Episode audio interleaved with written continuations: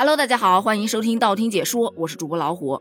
你知道什么叫做步步惊心吗？这个词语它的意思就是每一步都惊险万分。说到这个词语，大家可能比较熟悉的就是一部影视剧，叫做《步步惊心》。那其实还有一个游乐项目，也叫做《步步惊心》。今天我们就来聊一下这个游乐项目。现在正值暑假嘛，所以有很多人选择在这个时间带老人啊、孩子啊出去旅个游，增加一下亲子之间的关系，或者是说去看看祖国的大好河山。那避免不了的就会去玩一些娱乐项目。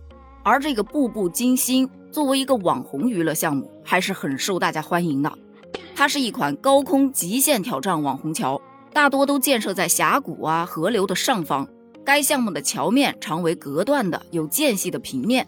游客在上面行走的时候呢，会穿戴一个安全带。这个桥每一步的间隙，可能有的地方啊是一样的，有的地方呢它有的窄，有的宽。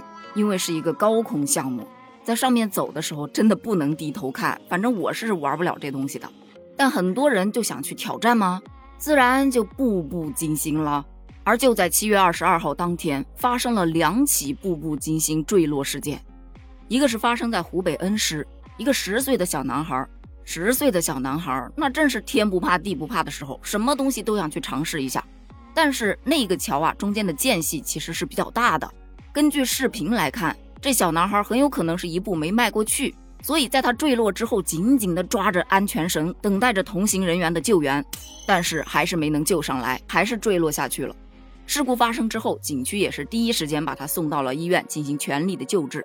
经初步诊断，他的腰椎、胸椎骨折，头皮裂伤。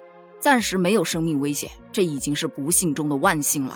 但是另外一起发生在天津的，也是七月二十二号，一名游客在游玩九山顶景区的步步惊心项目时，突然身体不适，导致了昏迷，在工作人员救助过程当中坠落，后经抢救还是身亡了。其实这些事件都不是大家所愿意看到的，谁出去旅游不想开开心心的出去，平平安安的归来呢？于是网上就有很多人来质疑。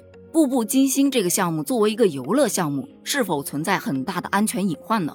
也有很多人来解释，说这个项目本身其实没有问题，因为它是有安全措施的，很多人都玩过都没有出事儿。那这两起坠落事件的主要原因到底是什么呢？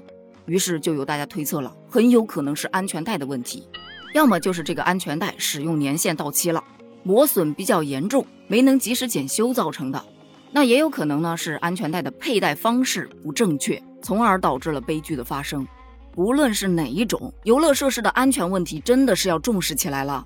我不知道大家有没有见过那种气垫式的游泳池，在七月十六号，四川就有一个气垫游泳池发生了事故，多人落水，最后造成了一人死亡，七人受伤。而同样也是七月十六号，在湖北省一个漂流的景区突发了意外事故。有一名漂流者，他所乘的橡皮艇侧翻，导致了溺水身亡。这些网红游乐项目危险性其实真的还蛮高的，所以大家一定要有安全防范意识，在游玩的时候一定要根据自身的情况去谨慎选择，要刺激的同时也要注意安全呐。另外，在游乐园去游玩一定要注意几个安全事项，比方说在乘坐游乐设施前，一定要仔细了解他的年龄、身体条件的要求。甚至你还可以去查看一下这个设施是否具备安全检验合格证，而且要在有效期内。游玩的过程中，在椅子上要坐稳，不要随便解除安全防护装备或者是跳离设备。在游玩结束之后，一定要等设备停稳了再解除安全防护装置。如果在运行过程当中发生了晕眩啊等各种身体不适的情况，一定要立即与管理人员取得联系，寻求帮助。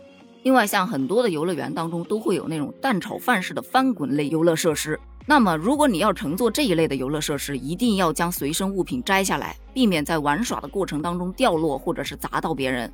如果遇到设备突然停机导致悬空啊或者不能离开的时候，不要去乱动或者是挣扎，抱紧你的安全设备，保持镇定，耐心的等待管理人员处理和解救。